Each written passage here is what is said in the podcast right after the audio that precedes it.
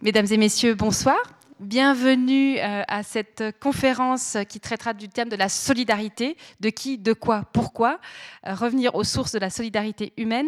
Et c'est avec Monsieur Serge Pogam que nous traiterons de ce thème.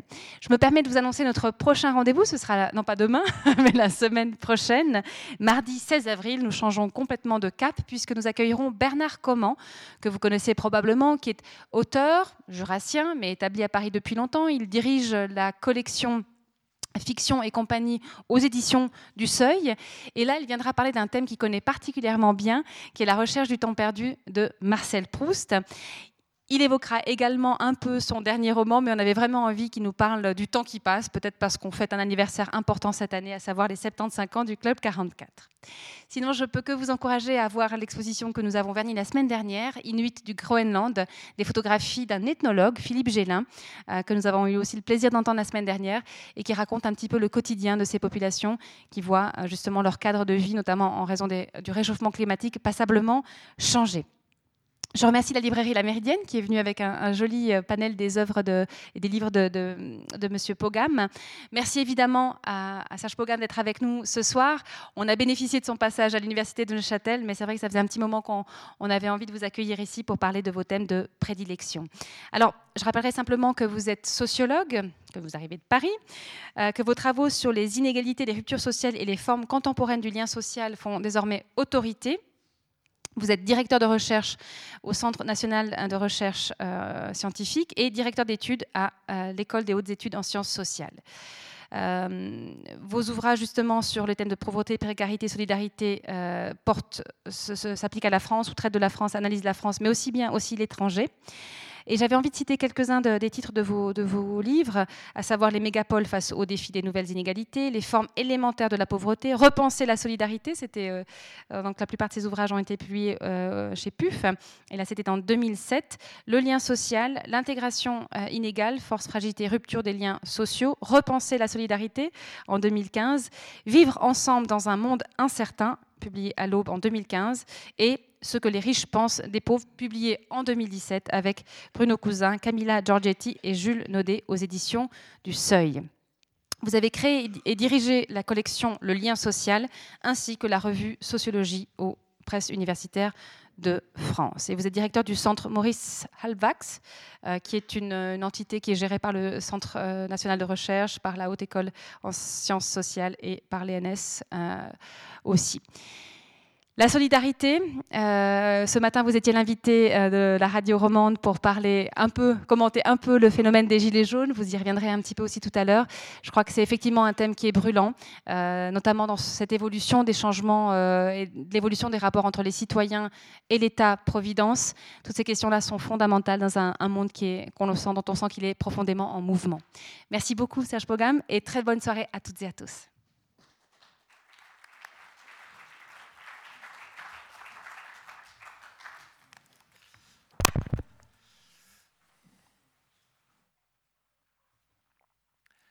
D'abord, euh, merci de cette. C'est bon,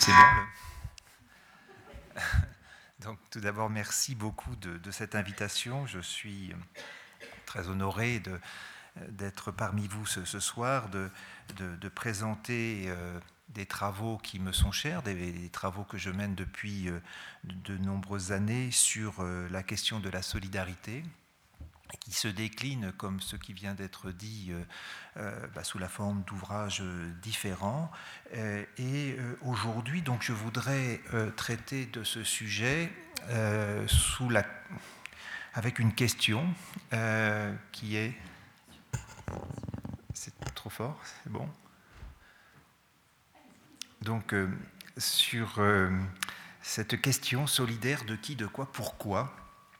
Et euh, mon objectif serait de, revenir euh, avec vous, en tout cas de faire un, essai pour revenir euh, aux sources de la solidarité humaine. Alors c'est un projet ambitieux et je voudrais notamment essayer de clarifier cette notion de solidarité que l'on utilise très souvent aujourd'hui dans des sens qui sont vraiment euh, parfois très différents les uns des autres. On utilise la, solidarité pour qualifier aussi bien des, fêtes que l'on situe dans des communes ou dans des quartiers. On parle de fêtes de la solidarité. Euh, ça renvoie parfois à des, euh, mouvements de réflexion ou des forums. Dernièrement, euh, j'ai participé à un forum intitulé La solidarité à bras le cœur, qui était, organisé par Libération, le journal Libération à Paris, à l'Institut du monde arabe. dernièrement, j'étais aussi invité dans un département français, le Finistère, euh, pour parler de, la solidarité euh, au sens de, de tous les mouvements et toutes les actions menées à l'échelon du, département, de ce département. Et euh, ce département, d'ailleurs, se définit, a défini la solidarité comme l'ADN du Finistère. Donc on voit bien qu'il y a derrière une volonté de mettre l'accent sur, sur ce que l'on fait de bien, de mieux euh, en utilisant ce, terme. Donc ce terme renvoie à quelque chose de très positif, euh, mais on pourrait dire qu'on l'utilise aussi pour euh, parfois manifester, pour défendre des droits. On, il y a des syndicats qui portent le nom de solidaire ou solidarité ou Solidarnox. Vous rappelez-vous, euh, il y a dans les années 80, ce syndicat polonais qui euh, euh, était à l'origine de ce mouvement social et politique très très important qui a transformé la Pologne de cette époque. nous avons des, dans les institutions publiques des, des, des, ministères ou des départements qui portent le nom de solidarité. En France, nous avons un ministère de la solidarité, quel que soit le gouvernement, de droite ou de gauche, il y a toujours un, ministère de, la solidarité. Euh, il y a même aujourd'hui des, mutuelles, des assurances, des mutuelles qui se définissent ou qui mettent en avant les valeurs de, de la solidarité. Euh, des partis politiques, quand on regarde les programmes des partis politiques, c'est rare qu'ils soient encore de droite comme de gauche ou de gauche, qu'ils n'utilisent pas le, terme solidarité. Le terme solidarité renvoie à euh, une dimension du lien social, une façon de faire société et euh, qui, bien sûr, mobilise l'attention des personnes qui sollicitent les suffrages pour occuper des, postes importants de décision euh, dans euh, la société. Euh, on pourrait dire aussi que bah, dans les textes religieux, on va retrouver beaucoup cette notion de, solidarité. Pensez par exemple aux, encycliques qui ont abordé ce, thème de la solidarité comme une question fondamentale et on pourrait retrouver dans les différentes religions des traces de la, de la solidarité. Enfin, on pourrait presque dire qu'il euh, existe aussi une théorie sociologique de la solidarité, et c'est bien sûr de celle-là dont je vais parler euh, aujourd'hui euh, tout, particulièrement. vous le savez, le fondateur de la sociologie française, Émile Durkheim, euh, a publié sa thèse en 1893 euh, euh, sous l'intitulé de la division du travail social. Et dans cette thèse, Durkheim analyse justement les fondements de la solidarité et l'évolution des sociétés au regard de la façon de, de, constituer le lien social, de faire le lien social à travers la notion donc, de solidarité.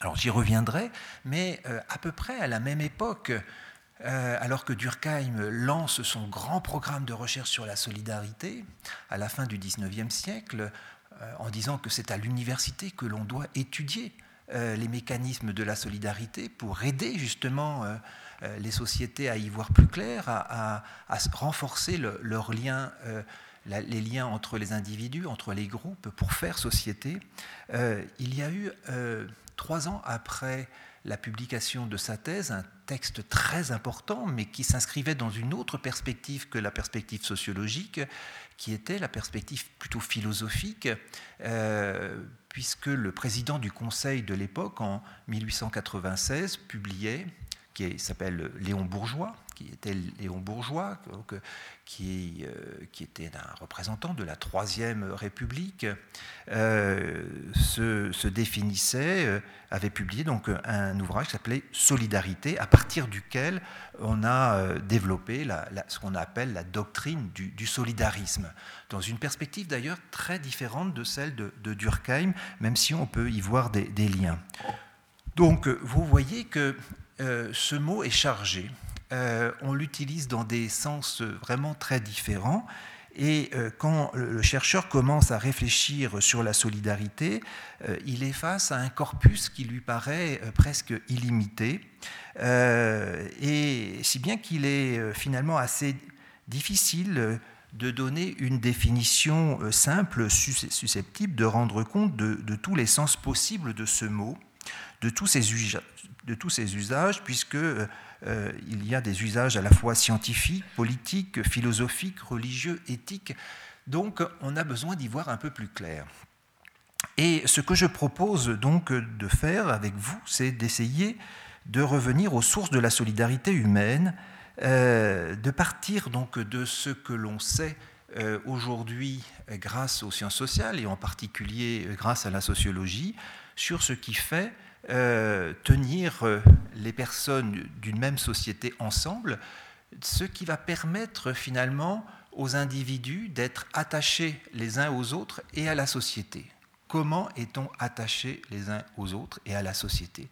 Comment nous faisons euh, ensemble société?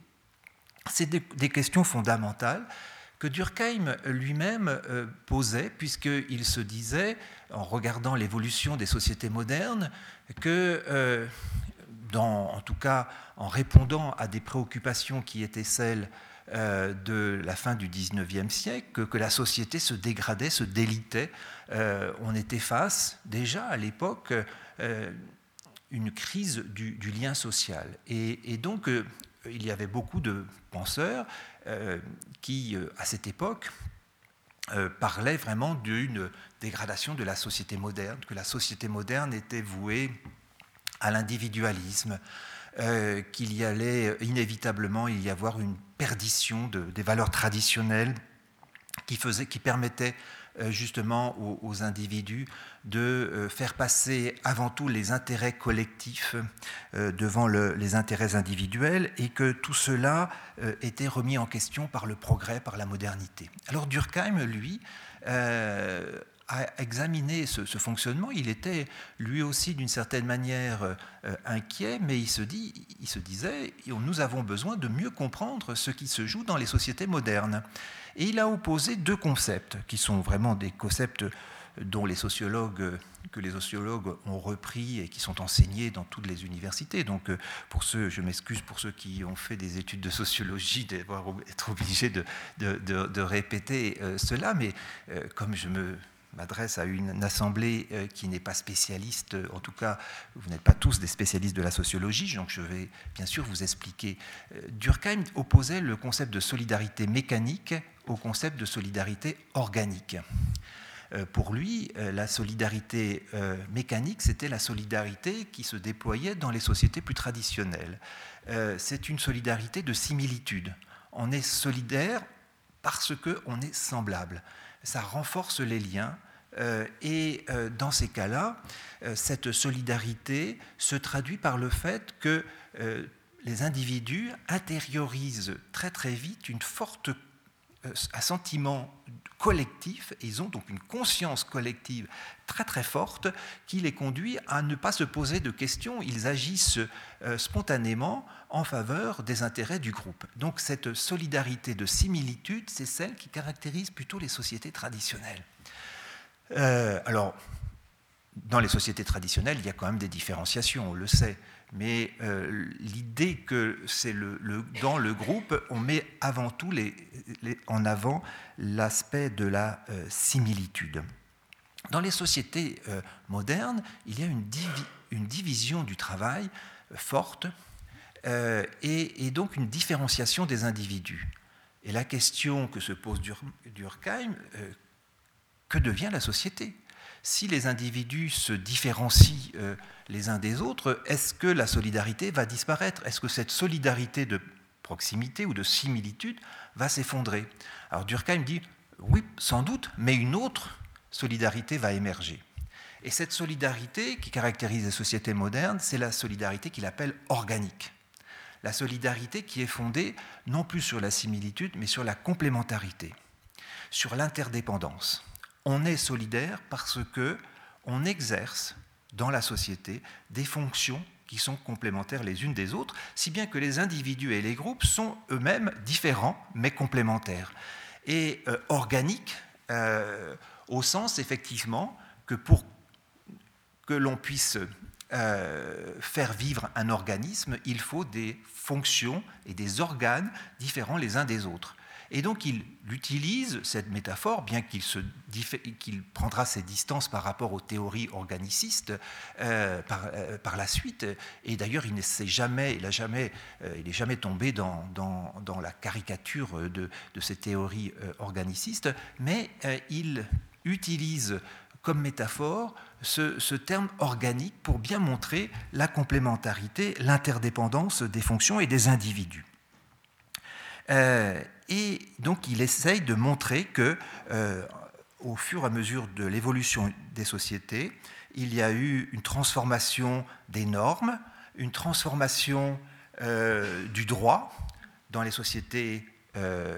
dans les sociétés à solidarité mécanique, le droit, il est plus euh, répressif, parce que quand quelqu'un euh, va enfreindre les, règles qui régissent le, groupe, il est banni, il est mis en dehors, on, réprime fortement euh, la non-observation des règles du groupe, si bien que l'individu qui est banni, ben, il doit effectivement se quitter le groupe et essayer de s'intégrer éventuellement à un autre groupe. Mais il y a des principes qui, sont, euh, qui relèvent d'un droit qui est vraiment répressif et qui traduit une intériorisation des normes euh, et un fort contrôle social du groupe sur les individus. Dans les sociétés modernes, ben, le, droit lui-même va euh, apparaître beaucoup plus reste que, ce que Durkheim dit, restitutif, au sens où on va, euh, on va euh, bien sûr avoir des sanctions à l'égard de ceux qui ne respectent pas les normes, mais l'objectif n'est pas de les exclure radicalement de la société, mais de faire en sorte qu'ils puissent y revenir. Donc euh, il faut leur apprendre par justement le, le système euh, de, punition ou le système d'emprisonnement dans certains cas, comment donc on peut, euh, après avoir purgé sa peine, revenir et retrouver sa place dans la société. Donc cette évolution euh, a été bien sûr très très importante et a fait l'objet de nombreuses analyses, commentaires jusqu'à jusqu'à aujourd'hui. Mais très curieusement, quand on regarde l'œuvre de Durkheim, alors même qu'il pensait euh, avoir euh, euh, organisé toute sa démonstration autour de cette question de la solidarité et avoir véritablement saisi une évolution fondamentale des sociétés humaines, curieusement, il n'utilisera plus par la suite ces deux concepts de solidarité mécanique et de solidarité organique. ça, ça a été très peu relevé finalement par les sociologues, euh, qui, euh, qui, ont lu Durkheim et qui ne se sont pas rendus compte que lui-même, un peu, a abandonné euh, ces concepts et ne les a plus du tout utilisés alors même qu'ils étaient au cœur de sa thèse. C'est très rare qu'un chercheur qui soutient une thèse renonce pratiquement aux concepts fondamentaux qu'il a, qu'il a mis en avant alors il serait faux de croire que Durkheim a changé d'objet d'étude. Au contraire, il est resté tout à fait attentif à euh, l'étude de la solidarité, mais il a utilisé d'autres mots pour pouvoir qualifier justement ce phénomène de solidarité. Il faut dire aussi que Durkheim a été, et c'est mon interprétation, a été fortement gêné par l'usage qui a pu être fait du mot solidarité dans le cadre de la doctrine du solidarisme. Trois ans après, imaginez, trois ans après avoir soutenu sa thèse, qui a été remarquée, euh, publiée, euh, bon, ce n'est pas des tirages euh, phénoménaux à l'époque, c'est quand même un travail universitaire avant tout. Un, succès universitaire reste modeste en termes de, diffusion dans, le grand public. Ce que euh, n'a pas été, euh, loin d'être modeste, la diffusion qu'a pu connaître le livre Solidarité, trois ans plus tard, de Léon Bourgeois, euh, qui a connu vraiment une diffusion considérable parce que c'est pas une étude sociologique, c'est une doctrine. Ça part du principe que la solidarité relève de la question intergénérationnelle, de la transmission des valeurs d'une génération à l'autre. En fait, euh, Léon Bourgeois part du principe que lorsque l'enfant euh, naît et grandit dans une société, il est déjà un débiteur. Il est un débiteur parce qu'il bénéficie euh, de la civilisation, de tous les bienfaits de la civilisation. Il bénéficie de toutes les avancées, des connaissances, des recherches, des travaux, des constructions, euh, de tous les bienfaits euh, finalement apportés par les générations antérieures. Il est déjà un débiteur. si bien que s'il est un débiteur, il a lui aussi, en grandissant, la nécessité d'avoir à transmettre quelque chose aux générations futures. Et toute la doctrine repose sur cette idée de la transmission. Si l'enfant est déjà un débiteur, il doit euh, lui aussi euh, apporter quelque chose à l'humanité euh, par son travail, mais aussi en organisant la vie qu'il aura à mener de façon à ce que l'on puisse ensemble produire euh, des bienfaits du bien-être pour euh, l'ensemble de la population, pour pouvoir transmettre aux générations futures euh, une, société, des conditions tout à fait importantes et satisfaisantes. Alors, cette doctrine se traduit notamment par la question euh, des assurances sociales, parce que euh, très vite, pour arriver à transmettre aux générations futures, il faut euh, faire face à tous les aléas de la vie, la maladie, la vieillesse, les accidents de travail, tout ce qui peut perturber le fonctionnement d'une société et détruire des, vies humaines. Donc il faut s'assurer collectivement. Avec la doctrine du solidarisme, il y a un appel à ce que les individus deviennent qui vivent en société deviennent des associés solidaires. Et donc c'est une doctrine, c'est une conviction politique. Et ça va devenir la base euh, de la doctrine de la Troisième République. C'est sur cette base qu'on va mettre en place les premières mutuelles, les premières assurances pour protéger la population, à travers les luttes ouvrières, bien entendu aussi, euh, et euh, les premières expériences menées dans les entreprises pour pouvoir euh, protéger le mieux possible face à tous ces aléas de, de la vie. Donc on voit très bien que alors que Durkheim insiste sur la complémentarité dans les sociétés modernes entre des différents groupes professionnels, euh, et notamment euh, Léon Bourgeois insiste sur la notion de dette et sur le quasi-contrat social qui est signé finalement entre les individus vivant dans une société. Alors, euh, Durkheim, néanmoins, va poursuivre sa réflexion et va développer un, concept qui est particulièrement important, euh, qui est le concept d'attachement. Et euh, même s'il l'utilise euh, finalement surtout dans un ouvrage qui a été publié, qui, est un ensemble de cours qu'il a, fait dans la dernière décennie du 19e siècle, un cours qui s'intitule L'éducation morale. Il parle beaucoup de la notion d'attachement.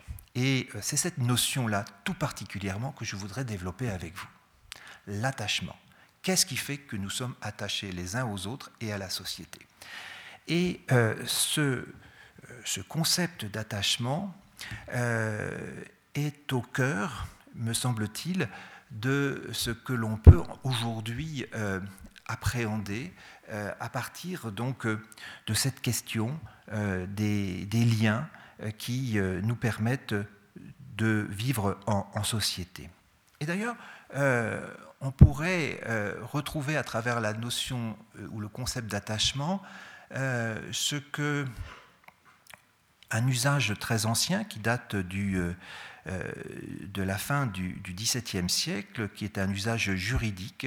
À l'époque, euh, c'est Alain Suppiot, professeur au Collège de France, un juriste qui avait retrouvé cet usage, qui insistait sur le fait que, à l'époque, dans, un usage juridique, solidarité voulait dire solidité. Euh, en fait, euh, la solidarité, c'est ce qui va permettre de solidifier un groupe humain. Euh, d'une certaine manière, solidifier la société tout entière. On pourrait presque dire que dans ce sens, la solidarité, c'est la colle, c'est ce qui fait coller ensemble les individus, les, rendre solidaires les, uns des autres et, donc fortement attachés. Alors, la question que je vous propose aujourd'hui, c'est effectivement de réfléchir à ce qui nous fait tenir ensemble. Alors, je vais vous parler de différents types de liens sociaux qui correspondent aux travaux que j'ai menés, et puis après, je prendrai des exemples qui sont des exemples euh, que nous vivons au quotidien. Je voudrais bien sûr revenir sur les gilets jaunes, je voudrais vous parler de ce que les riches pensent des pauvres, qui est une recherche que j'ai menée euh, euh, et qui permet d'appréhender la, la, pauvreté et, les inégalités entre les riches et les pauvres. Et puis, je voudrais aussi réfléchir aux liens que nous entretenons avec des personnes qui ont des difficultés et que l'on voudrait aider. Et ça nous permettra aussi de, de poser la question de la façon dont on peut aider euh, les personnes en difficulté, qu'elles soient euh, pauvres, euh, en difficulté économique, relationnelle, qu'elles soient parfois handicapées. Comment aider une personne handicapée? Et c'est aussi dans cet esprit que je voudrais raisonner. Mais pour le moment, je vous propose de, réfléchir sur les différents types de liens sociaux. J'en définis quatre. Quatre types de liens et vous verrez que ces quatre types de liens sont essentiels et vous allez vous retrouver euh, quand je vais en parler parce que c'est une partie de votre vie, c'est la, vie de tous les individus vivant en société. Tout d'abord, le lien de filiation. Euh, c'est le lien, bien sûr, euh, qui renvoie à des relations entre des parents et des enfants, à tous les stades du cycle de vie. Euh, c'est le lien entre des parents qui élèvent avec leurs enfants quand ils sont en âge euh, bah, d'être élevés et éduqués. Euh, c'est les liens, bien sûr, au moment de la vie adulte que l'on a au sein de sa famille, avec les membres de sa famille. puis c'est les liens que des enfants vont avoir avec leurs parents vieillissants, évidemment. Donc ce lien de filiation, il est un lien qui renvoie à euh, un, besoin, un besoin que nous avons bah, de nous sentir euh, proches euh, les uns des autres, parce que nous partageons quelque chose qui nous est commun, nous sommes du même sang. et donc, nous avons besoin effectivement de nous soutenir, et nous le faisons d'ailleurs spontanément. Mais il faut quand même reconnaître que ce lien de filiation dans les sociétés modernes, il est aussi encadré par des normes juridiques. En tant que parent, vous ne pouvez pas faire n'importe quoi. Et si vous faites quelque chose qui est en dehors du cadre, on viendra vous le rappeler. Et si vous euh, ne faites pas, euh, vous n'êtes pas un parent comme on l'entend qu'il faudrait que vous le soyez, euh, on peut même aller jusqu'à vous retirer vos enfants et les placer dans une autre famille. Donc il y a un contrôle social de la façon d'élever ses enfants, évidemment. Donc tout individu est contrôlé par la société dans ce lien de filiation. Sans parfois avoir l'impression de l'être. Mais vous ne pouvez pas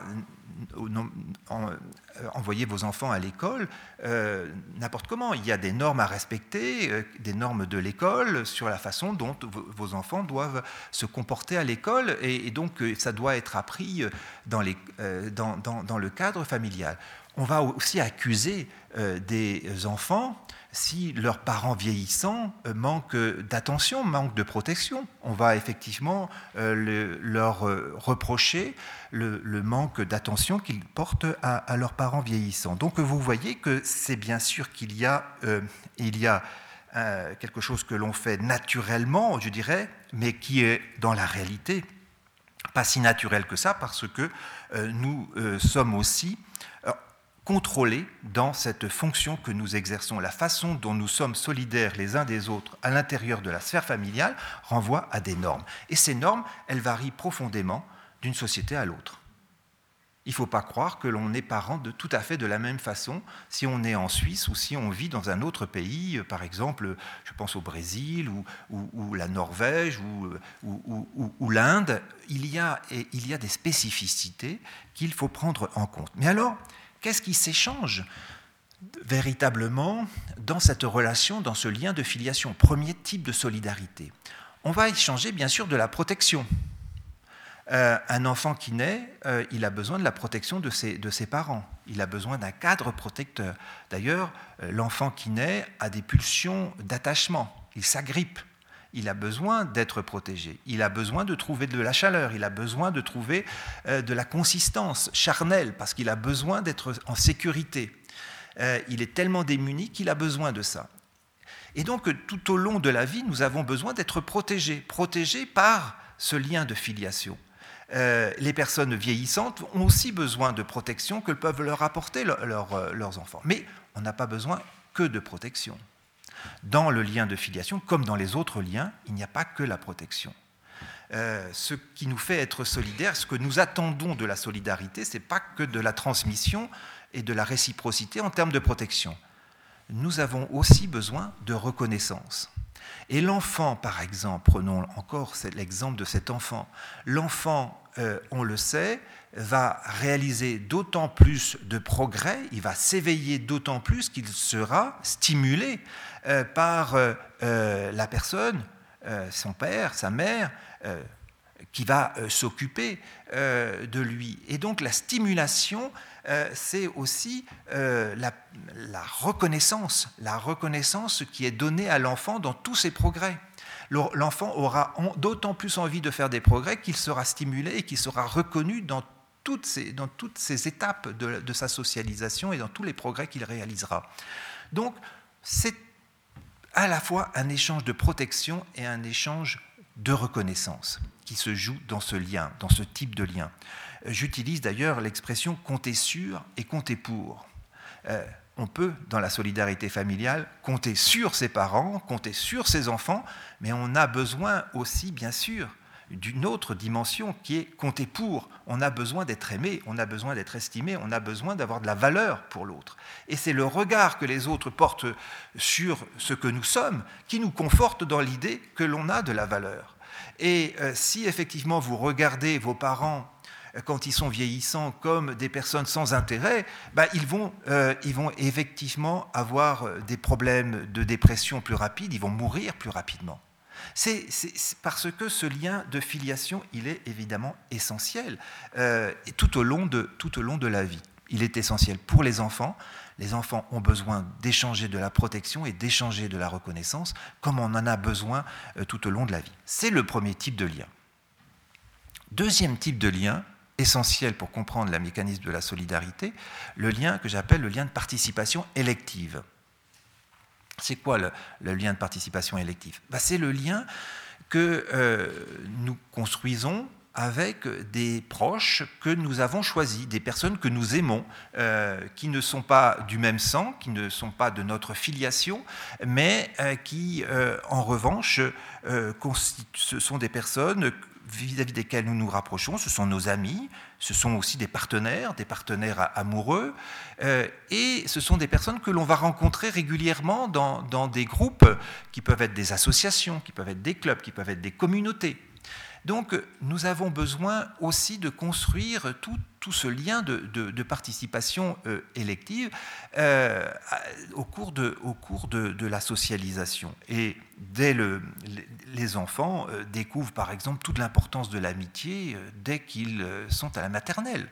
Évidemment, les enfants ont des, amis euh, effectivement euh, très très jeunes et tout au long de la vie, nous aurons effectivement euh, à nous construire dans nos relations avec des personnes qui nous sont proches, avec qui nous entretenons des relations de solidarité. Et la solidarité entre amis, entre proches, dans ce lien de, électif, ben, renvoie aussi à un échange de protection et à un échange de, reconnaissance. Nous avons encore besoin à ce stade de protection et de reconnaissance. D'ailleurs, quand on parle d'un ami et qu'on essaye de définir c'est quoi un ami la réponse que font la plupart, et si je vous pose la question, je suis sûr que vous trouverez la réponse, c'est, parce que c'est 80, dans 90% des cas, les gens répondent comme ça, c'est quelqu'un sur qui je peux compter.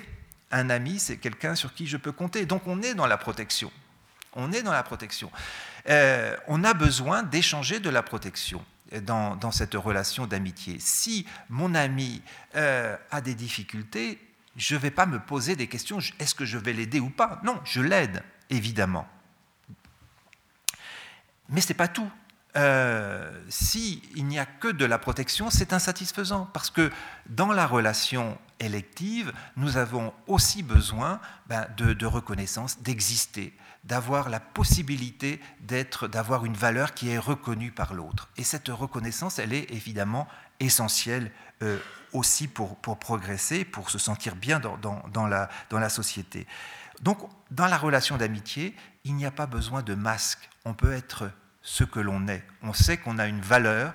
Euh, on n'a pas besoin. Dans la société, nous avons besoin de mettre des masques, nous avons besoin d'occuper des fonctions, d'être conformes.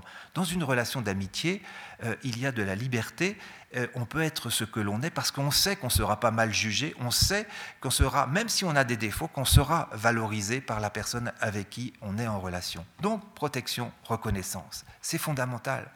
Et cette relation d'amitié, ben, elle va être forte dans les clubs on va, euh, et on va se retrouver dans les clubs, dans le club 44, euh, dans, les, dans, les, associations, dans les communautés. Euh, on va échanger de la protection et de la reconnaissance parce qu'on va vivre ensemble quelque chose qui nous est commun et, on, se sent bien parce qu'on est protégé, on est reconnu, on, a, on, a, toute sa place. Et c'est la raison pour laquelle ben, on cherche à être adhérent d'associations parce qu'on va retrouver à l'intérieur de ces associations des personnes avec qui on va entretenir des relations durables qui vont être des relations de solidarité. Je ne parle pas encore des personnes qui vont se réunir euh, dans, une association pour avoir des liens avec d'autres personnes qui sont exclues, qui ont des difficultés. Euh, et le but de se retrouver dans une association entre amis, entre proches, c'est aussi de pouvoir aider d'autres personnes euh, qui sont dans le besoin ou qui ont des difficultés qui nécessitent un échange également de protection et de reconnaissance. Là, je vous ai parlé du deuxième type de lien. Le troisième, c'est le lien dont va parler beaucoup a parlé beaucoup Durkheim. C'est le lien que j'appelle de participation organique. Je reprends le concept de solidarité organique et qui renvoie bien sûr à ce qui se joue dans la sphère professionnelle. Dans la sphère professionnelle, nous échangeons aussi de la protection et de la reconnaissance. Sous quelle forme? Dans les sociétés salariales comme les nôtres, ce sont celles que Durkheim étudiait, il y a bien sûr l'idée que quand on exerce une activité professionnelle, euh, on est euh, assuré de son avenir et on peut accéder à des droits. Euh, on a une protection qui est donnée, qui est inscrite dans l'exercice de sa profession. Euh, on appartient à un groupe professionnel qui peut être défini par des conventions collectives qui sont issues de la négociation salariale, donc on est protégé, et puis on accède par son emploi à une protection sociale. Euh, les, assurances sociales sont euh, issues dans les sociétés comme les nôtres bah, de, de, la notion d'emploi. En tout cas, c'est à travers les assurances sociales qui sont qui sont fondées sur la notion d'emploi, et notamment d'emploi stable, qui, qui, est, prise en compte. Donc, on a dans le rapport professionnel cette dimension de la protection. Le groupe professionnel, dont Durkheim insistait beaucoup, sur lequel Durkheim insistait beaucoup, il est un groupe qui protège, qui apporte de la protection en tant que tel. Euh, et, d'ailleurs, dans les luttes sociales, euh, il s'agit de défendre très souvent son groupe professionnel, son statut, sa convention collective. Euh, si le gouvernement remet en question les conventions collectives de tel ou tel groupe professionnel, en France en tout cas, peut-être un peu moins en Suisse, on se révolte. on descend dans la rue, on fait des manifs. effectivement, parce que le groupe professionnel, c'est un lieu de solidarité, c'est un lieu à partir duquel on va défendre une protection et sa protection. Et dans, la, dimension professionnelle, il y a aussi, bien sûr, bah, la dimension de la reconnaissance. Travailler, c'est euh, bien sûr être, attendre d'être reconnu, d'être reconnu dans sa capacité de travailler, bah, dans sa qualification. Le travail, c'est se réaliser se réaliser dans son œuvre d'abord. Euh, c'est se faire en faisant. L'homo faber, c'est ça, c'est se faire en faisant. On, se réalise euh, parce qu'on a une qualification pour euh, à valoriser et, qui permet de, faire, de faire quelque chose qui est reconnu, qui a de la valeur. Bien sûr, dans l'attente, dans, dans le rapport au travail, il y a la dimension de la rémunération le salaire est une forme de reconnaissance. Si vous êtes extrêmement mal payé, euh, vous avez le sentiment d'être très peu reconnu. Et vous pouvez éprouver une, certaine frustration euh, d'exercer une qualification, euh, d'exercer une fonction, d'être qualifié et de ne pas être rétribué comme vous le souhaiteriez. Donc la, dimension économique c'est l'homo economicus qui se joue dans euh, cette dimension de la reconnaissance par le travail. Et enfin, il y en a une troisième euh, dans le rapport au travail, c'est bien sûr la reconnaissance qui est donnée par le fait de, participer à un collectif.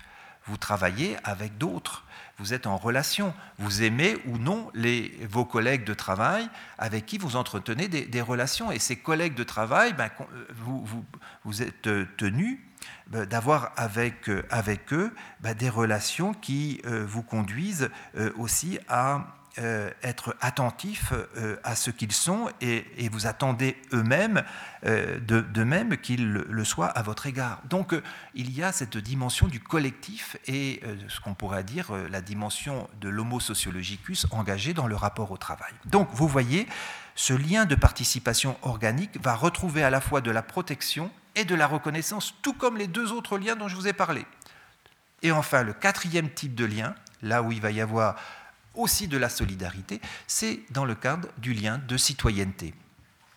Dans le cadre du lien de citoyenneté, euh, vous allez retrouver, alors bien sûr c'est euh, les euh, relations que l'on établit entre les membres d'une même communauté politique.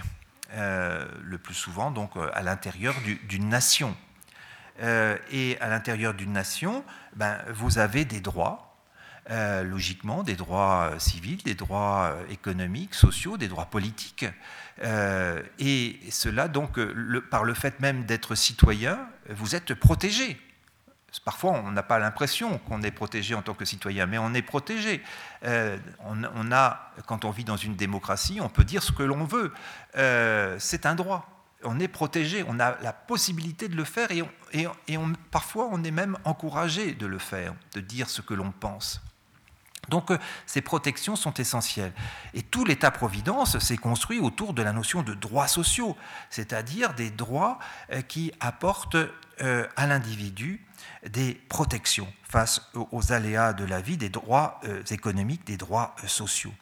Euh, alors, la dimension de la reconnaissance, on la retrouve aussi dans la citoyenneté, puisque l'individu est reconnu comme un individu souverain. C'est un individu qui doit donner son opinion, qui doit participer au vote. L'individu souverain, c'est celui qui euh, va euh, effectivement participer régulièrement. Et vous le savez beaucoup, euh, vous les Suisses, qui participez régulièrement à des, votations. et donc, on attend de vous, effectivement, on vous reconnaît cette capacité à donner votre avis. et je dis souvent, un, sans-abri ou un hyper riche, un cadre supérieur qui gagne beaucoup, beaucoup d'argent, n'a pas plus de droits. Donc, ils sont au même, et on va reconnaître la même valeur de citoyen à chacun. Donc, c'est le principe d'égalité. Et donc, le lien de citoyenneté, il est effectivement euh, important et vous pouvez vous mobiliser aussi lorsque vous considérez que vos droits ne sont pas respectés, lorsque vous considérez qu'il euh, y a des injustices sociales, des injustices fiscales. Là, il y a effectivement une défense de la solidarité pour pouvoir gagner euh, en termes de reconnaissance et de protection au titre de la citoyenneté. Donc, vous avez quatre types de liens qui renvoient finalement à quatre types de morale que, l'on intériorise euh, au cours de la socialisation. Morale domestique pour le lien de filiation, morale associative pour le lien de participation élective. On nous encourage à avoir des, des, liens avec des amis, avec des clubs, avec des associations. Le lien participation organique renvoie à la morale professionnelle, évidemment, qui peut être différente selon les groupes professionnels. Et euh, le lien de citoyenneté renvoie à la morale civique. Ces quatre types de morale ont été pris en compte par Durkheim. Durkheim a développé ces quatre types de morale en se posant la question quelle est la plus importante? Si je suis attaché euh, à différents groupes, la famille, mes amis, euh, mon travail, ma, ma, patrie, finalement, quel est le lien le plus important? Alors cette question-là, Durkheim l'a tranchée en bon républicain. Euh, il a dit, euh, euh, on aurait pu s'attendre d'ailleurs, en lisant sa thèse, qu'il allait dire le groupe professionnel, parce qu'il il a mis l'accent sur la solidarité organique. En fait, non. Durkheim, en bon républicain, va dire quand même, d'abord, il commence par dire tous les liens sont importants. Hein. Les quatre types de liens, tout ça, c'est très important. Mais, mais, mais, mais quand même, euh, il lui semble que la patrie, c'est le lien encore plus important. Euh, il met en avant la patrie. Il met en avant donc la morale civique pour faire société. Pour lui, c'est le lien le plus important. Il dira ceci, l'État doit primer la famille. C'est l'État est plus important que la famille.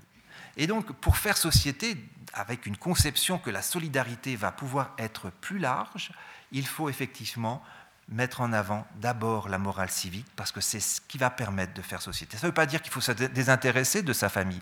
Mais si vous dites que c'est la famille qui est le plus important, eh bien, vous allez être moins civique et ça va être plus difficile de vivre en société. Parce que vous n'allez pas faire confiance aux institutions, parce que vous allez vous méfier les uns des autres, parce que vous allez remettre en question le principe d'égalité. Donc, Durkheim a raison d'une certaine manière en disant l'État doit primer la famille. Euh, et les nations les plus, euh, les plus civiques, d'une certaine manière, là où le lien de citoyenneté est le plus fort, aujourd'hui, il faut le reconnaître, là où le lien de citoyenneté est le plus fort, bah, ce sont les pays dans lesquels les individus considèrent que l'État, c'est eux, qui doivent être respectueux des institutions, qui doivent effectivement être dans, une, dans un rapport de respect de l'autre, euh, que l'on doit considérer l'autre comme un égal, que je ne dois pas être supérieur, que je dois avoir une conception égalitaire au, titre, de la citoyenneté. Donc, dans les pays où la morale civique est la plus élevée, eh ben, ce sont les pays aussi où les inégalités économiques et sociales sont les plus basses, sont les plus faibles.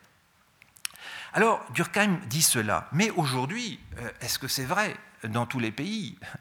Dans beaucoup de pays, ce n'est pas la morale civique qui sert de base à la solidarité. Loin de là. Si vous allez dans les pays euh, latino-américains, euh, la, morale civique, elle est quand même, euh, elle existe bien sûr, mais beaucoup de personnes diront à quoi ça sert de respecter les institutions si les institutions sont corrompues. si les institutions sont corrompues, je ne vais pas faire confiance aux institutions je ne vais pas faire confiance euh, aux gens que je rencontre dans la rue. Euh, je ne sais pas qui ils sont. Euh, eux-mêmes ne respectent pas les institutions. Pourquoi moi je les respecterais? Donc, je vais me protéger avant tout dans la sphère la plus, la plus restreinte, de ma famille. Je vais mettre la famille en avant. Je vais mettre la morale domestique comme valeur de référence fondamentale. Ma vie va être organisée autour de la, morale famille. Je vais mettre en avant la solidarité familiale avant les autres types de solidarité. Parce que je vis dans une société très inégalitaire où je ne peux pas faire confiance aux institutions de cette société. Donc vous voyez que nous sommes, en quelque sorte, nous avons besoin de ces quatre types de morale, mais selon la société dans laquelle nous vivons, nous aurons finalement tendance à avoir euh, un dosage différent euh, de nos attachements. Et il y a des dosages qui nous conduiront à dire finalement, je dois d'abord respecter ceci, je dois d'abord respecter cela. Et donc la hiérarchie que, que Durkheim mettait en avant, en fait, elle est relative parce que les sociétés vont hiérarchiser elles-mêmes finalement le principe de solidarité et dire quelle est la morale prééminente. Donc voilà le travail que j'essaye de faire, si vous voulez, essayer de voir euh, quelle est euh, la morale prééminente. Je vais vous donner un exemple sur le lien de filiation, pour l'appréhender à partir d'un indicateur statistique. Je prends par exemple en Europe, uniquement en Europe, euh, pour qualifier le lien de filiation, la proportion des 25 à 34 ans qui vivent chez leurs parents, ou la proportion des 75 ans et plus qui vivent avec leurs enfants. C'est un indicateur statistique, c'est très grossier, ça permet de faire des comparaisons on voit effectivement que si on prend le premier, la proportion de 25 à 34 ans qui vivent chez leurs parents, c'est 2% en Danemark, mais c'est plus de 50% en Grèce. Donc, euh, vivre au Danemark et vivre en Grèce, ce n'est pas la même chose du point de vue de l'organisation de la solidarité. On n'est pas dans le même registre. La norme, quand on vit au Danemark, c'est de quitter ses parents le plus vite possible, c'est de devenir un citoyen la morale citoyenne, la morale civique, c'est celle qui est au cœur de la solidarité. C'est à partir de cette morale que l'on va construire la solidarité.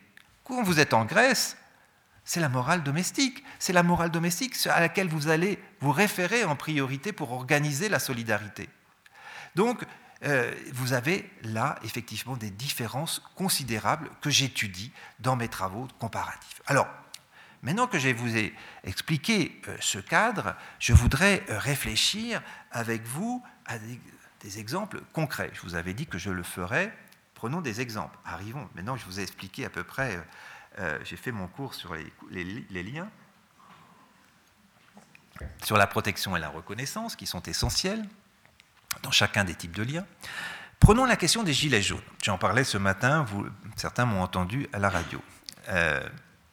Vous prenez les Gilets jaunes. Les Gilets jaunes, euh, c'est un groupe professionnel, pas vraiment, c'est un ensemble de personnes qui ne se connaissaient pas avant le mouvement euh, des Gilets jaunes. Des personnes vivant le plus souvent dans des zones rurales, assez éloignées euh, des métropoles, souvent exerçant des professions. Ce sont des personnes qui sont salariées, qui ont un emploi, mais qui sont pratiquement toujours très faiblement rémunérés. Euh, et donc on pourrait dire que ce sont des, pour certains des classes moyennes inférieures et euh, les classes populaires, plutôt intégrées professionnellement. Des personnes qui ne se connaissaient pas, mais qui vivaient euh, finalement avec des difficultés euh, en fin de mois, pour boucler les fins de mois, parce que les salaires sont trop faibles, euh, et qui euh, devaient souvent se déplacer, parce que vivant dans zone rurale, en voiture, pour aller au travail, pour conduire les enfants, pour, pour se, se, déplacer pour la santé, etc. Et donc des personnes qui utilisent beaucoup leur voiture et qui effectivement vont, ça a été l'étincelle le, hein, qui, qui a, créé ce mouvement, euh, c'est tout simplement une protestation face à l'augmentation du prix des carburants. Le mouvement part sur cette base, effectivement, et les gens se retrouvent euh, à manifester ensemble. Ils ne se connaissaient pas, tiens, mais on n'habite pas très loin, mais on vivait chacun isolé, on n'était pas en lien finalement. Euh, on va se retrouver finalement à manifester sur le même rond-point.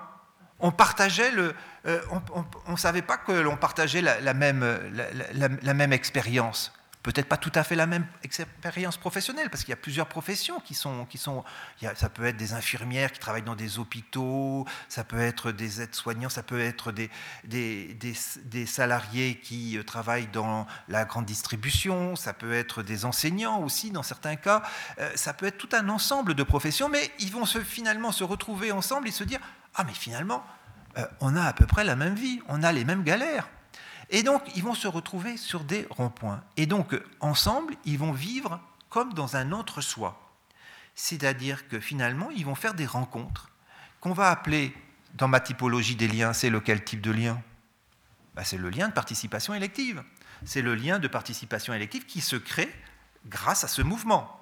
Et donc, ils vont échanger des, euh, sur ces ronds-points, se rendre compte qu'ils vivent un petit peu euh, des choses similaires. Ça renvoie un peu au concept de solidarité mécanique d'ailleurs de, de, Durkheim, une solidarité de similitude. Tiens, c'est vrai, c'est quand même la même chose, quasiment la même chose. Et donc, on a là la constitution d'une solidarité dans un entre-soi, et, et, qui va se vivre sur les ronds-points et qui va se reproduire tous les samedis.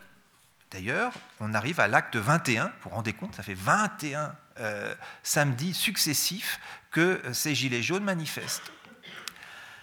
Mais alors, quelles sont leurs revendications? On a euh, supprimé la taxe sur les carburants, mais ils manifestent toujours. Pourquoi? Parce qu'ils ont des revendications qui sont des revendications de justice sociale et fiscale, et qui sont aussi des revendications euh, qui renvoie euh, à ce qu'ils appellent le référendum d'initiative citoyenne. Ah tiens, ces revendications, ça vous fait penser à quel type de lien ça? C'est le lien de citoyenneté, non? Eh, C'est le lien de citoyenneté. Voilà, ils sont euh, ensemble dans un entre-soi, ils constituent du lien de participation élective par cet entre-soi qu'ils vont constituer, ils vont constituer un groupe, mais qui, est un groupe engagé dans la lutte, dans la lutte pour améliorer leur, situation, avec des revendications qui euh, interrogent le lien de citoyenneté. Ils veulent finalement quoi? Être mieux reconnus. Ils veulent être reconnus euh, par une meilleure prise en compte de leur situation objective. Et puis ils vont dire finalement, euh, on faisait comme si on n'existait pas, mais on a tout notre droit à dire ce que l'on pense, nous aussi, de, ce que nous subissons au quotidien. Donc on veut du référendum d'initiative populaire, euh, populaire et citoyenne. Donc on veut devenir des citoyens plus actifs. Donc on revendique ça, ce que le gouvernement actuellement euh, freine euh, par rapport à ce, type de, de revendication. Tout comme d'ailleurs la revendication concernant le l'impôt sur la fortune, parce qu'effectivement, euh, lorsque le président de la République, euh, Emmanuel Macron, a été élu, il avait dans son programme la suppression de l'impôt sur la fortune. Il l'a fait, mais ça passe mal. Euh, et la revendication des, des, Gilets jaunes, ça a été de dire, bah, vous avez fait des cadeaux aux riches, aux hyper riches. Et nous, vous nous taxez davantage. C'est pas de la justice, c'est pas, pas de la justice sociale et fiscale. Donc, on veut une transformation. On veut finalement avoir toute notre place dans euh, cette société française et on veut défendre notre place en tant que citoyen. Donc, vous voyez, il y a une articulation entre le lien électif et le lien de, citoyenneté.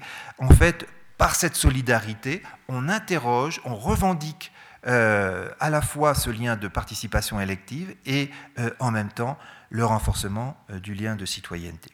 Ça, c'était le premier exemple que je voulais prendre.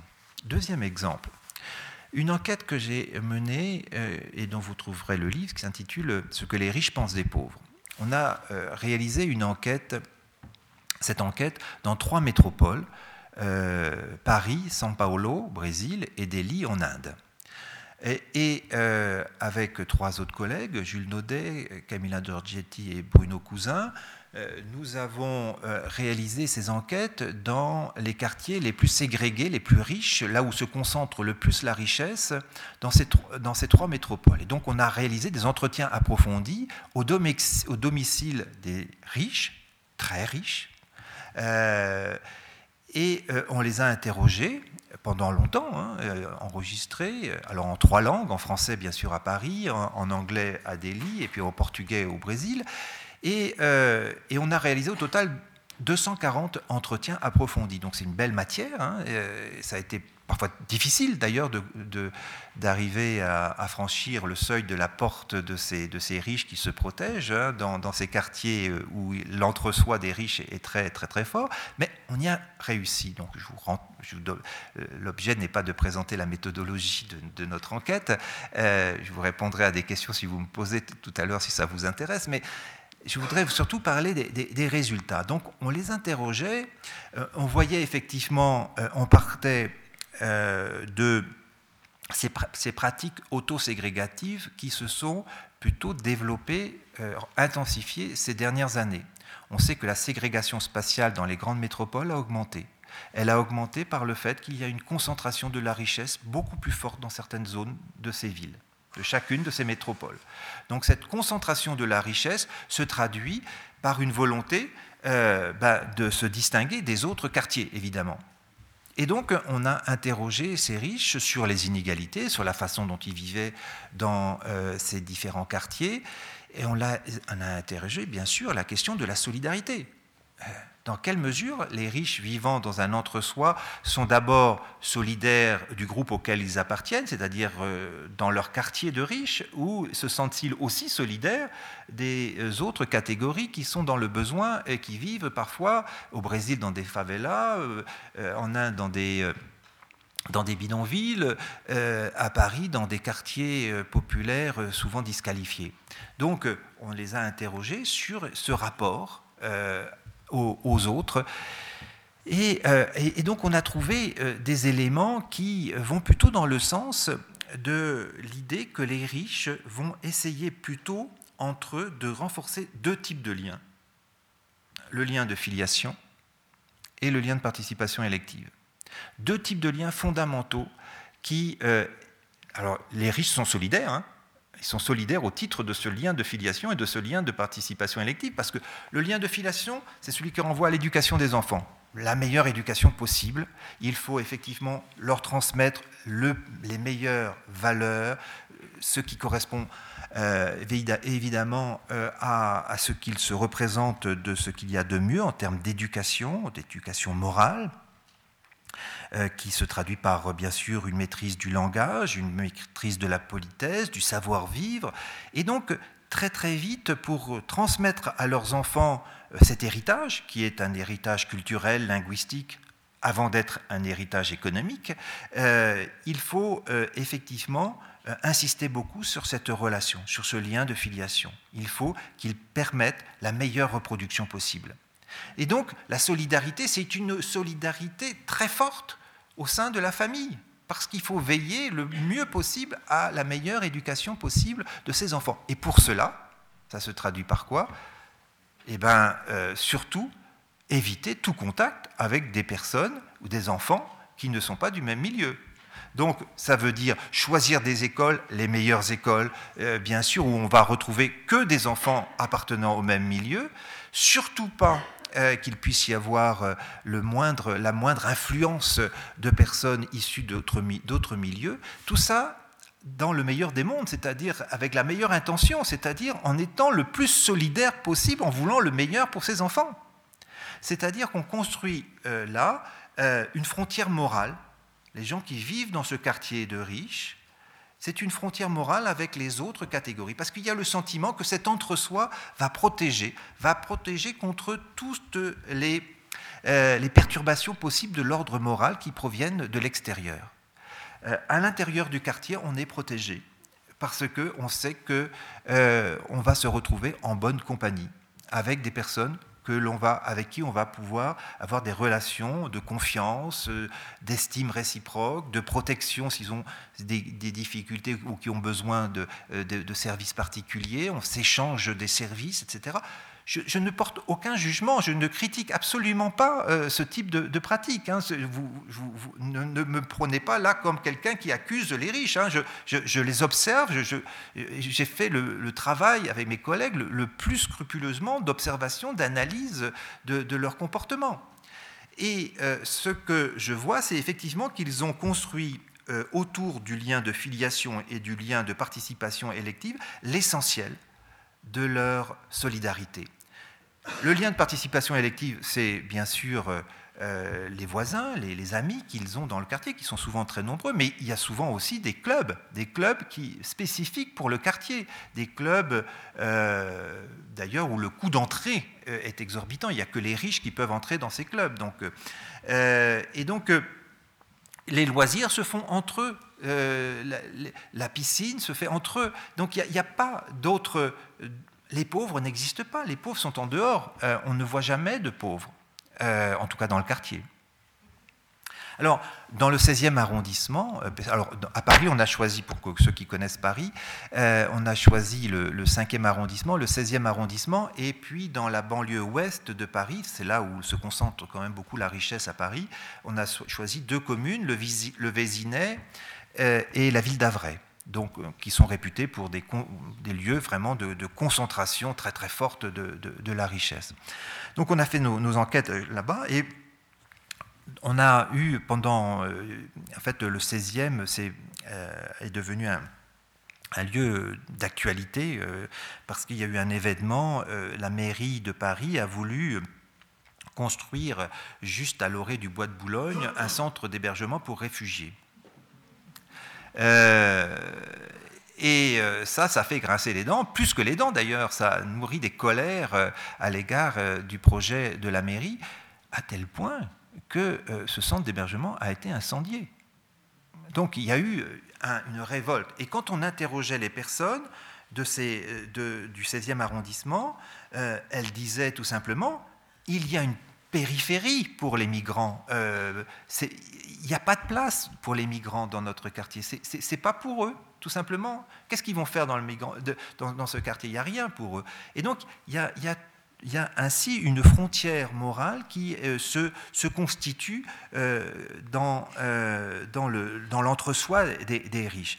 Alors, la question est de savoir sur quoi est fondé le rapport aux pauvres. Alors, bien sûr, là, je vous parle de Paris, mais euh, on va retrouver le même phénomène à, à, São Paulo et à Delhi, avec une particularité quand même euh, par rapport euh, au quartier, au quartier des, des, riches, c'est que à Paris, quand vous êtes hyper riche et que vous vivez dans un quartier hyper riche, les quartiers pauvres ne sont quand même pas tout proches ils sont souvent très loin, parce que les quartiers riches sont entourés de quartiers qui sont également riches. Donc vous pouvez très bien circuler pas mal avant de trouver vraiment des pauvres. Euh, alors qu'à Delhi et à São Paulo, il y a parfois des quartiers riches où vous avez des pauvres qui sont pas très loin quand même. Donc euh, là, la, protection, euh, elle est d'autant plus justifiée, en tout cas, elle est justifiée par les riches, par l'idée que bah, les pauvres sont peut-être aussi des personnes dangereuses, donc il faut se protéger parce qu'il y a, il y a une, c'est vrai que le taux de criminalité à São Paulo est quand même très très élevé. Donc les riches vivent dans l'angoisse d'une société inégalitaire où, il y a beaucoup d'agressions, beaucoup de, crimes. Donc il y a bien sûr euh, énormément de caméras, de vidéosurveillance, d'une sécurité euh, euh, qui se traduit par un, mobilier sécuritaire, des gardes, etc., que l'on ne voit pas dans les mêmes proportions y, compris même à, Delhi. Hein. Il, y a, une différence. Mais ce que, ce que je voulais aussi souligner, c'est qu'il n'y a pas que la dimension de la dangerosité supposée ou réelle des, pauvres. Il y a euh, aussi une sorte de, hantise, d'indésirabilité euh, de, des pauvres en termes de manque d'hygiène. Ça, ça, ressort très très souvent, le manque d'hygiène, la saleté, le risque de, de contamination. Dans ces métropoles, ce n'est pas le cas à Paris, mais euh, dans ces métropoles, les riches ne prennent jamais les transports en commun. Les transports en commun, c'est pour les pauvres. Euh, on circule euh, en voiture, et parfois d'ailleurs en, voiture blindée, donc, surtout à São Paulo. et donc il y a un quartier à São Paulo qui s'appelle, le nom, il porte bien son nom, c'est Hygiénopolis. Alors, Hygiénopolis est un, quartier euh, dans euh, lequel, euh, c'est le un vieux quartier qui a abrité la, bourgeoisie du, café au, début du, au début du XXe siècle. Et, ce quartier a disposé avant les autres quartiers d'infrastructures sanitaires. C'est la raison pour laquelle on lui a donné le nom d'hygiénopolis. On choisissait ce quartier parce qu'on a, on a, on pouvait vivre dans la modernité, dans, avec des infrastructures sanitaires tout à fait impressionnantes. Et donc, aujourd'hui, un siècle, plus d'un siècle plus tard, euh, vous avez effectivement euh, toujours, bien sûr, des infrastructures sanitaires de, qualité dans, ce quartier, mais dans les quartiers voisins, il manque parfois l'essentiel. Parfois, il y, a des, il y a des quartiers qui ont à peine l'eau courante. Il y, a, des, problèmes de salubrité publique considérables, des, des dépôts d'ordures, des, des, rivières qui sont souillées et qui on ne ramasse jamais les ordures. Enfin, il y a des problèmes de, sanitaire considérable dans cette ville où on a euh, privilégié toujours l'intérêt des riches, toujours avant tout l'intérêt des riches, ce qui n'est évidemment pas le cas de Paris, parce qu'on a dans l'histoire euh, pensé l'aménagement urbain de façon à faire reculer tout le risque de contamination. Tout le, tout le, ça a commencé au 19e siècle et on sait que tout le 20e siècle a été un, siècle d'amélioration de, des conditions de, vie euh, de l'ensemble de la population. Mais, donc à, à, Hygiénopolis, il y a toujours l'angoisse de la contamination. Et, et, donc euh, il y avait un projet urbain qui était de créer une station de métro, parce qu'il y a très peu de lignes de métro euh, à São Paulo, alors que c'est une métropole de, 20 millions d'habitants. Euh, très très peu de lignes de métro. il faut développer évidemment parce qu'il y a un engorgement des embouteillages monstrueux, une pollution énorme, et donc il faut faire des lignes de métro. Mais les lignes de métro, ça ne sert à rien pour les riches, parce que de toute façon, ils ne veulent pas prendre euh, le métro. Donc, il y avait ce projet de créer une ligne de métro avec une station qui devait arriver à Hygiénopolis. Mais comme dans le 16e arrondissement à Paris avec le centre d'hébergement, les riches de Hygiénopolis ont refusé qu'il puisse y avoir une ligne de métro, parce que dans leur esprit, une ligne de métro, c'est euh, les pauvres qui vont pouvoir remonter de terre comme ça et, envahir le quartier. Euh, et à quoi ça sert une ligne de métro puisqu'on ne prend jamais le métro? Donc, ils ont réussi. Il n'y a pas de ligne de métro. Ils ont réussi à imposer, à éliminer. Donc, vous voyez qu'il y a une, hantise qui, est liée aussi au risque de contamination. Et dans, et dans le 16e, il y avait aussi cette idée que même si elle était beaucoup moins prononcée que dans les autres, mais l'idée de l'indésirabilité du fait du manque d'hygiène, parce que les migrants, effectivement, sont considérés encore en France comme des gens dont il faut se méfier, euh, parce qu'effectivement, ils n'ont pas été socialisés dans les mêmes conditions, ils peuvent arriver avec des microbes, ils peuvent euh, arriver avec des...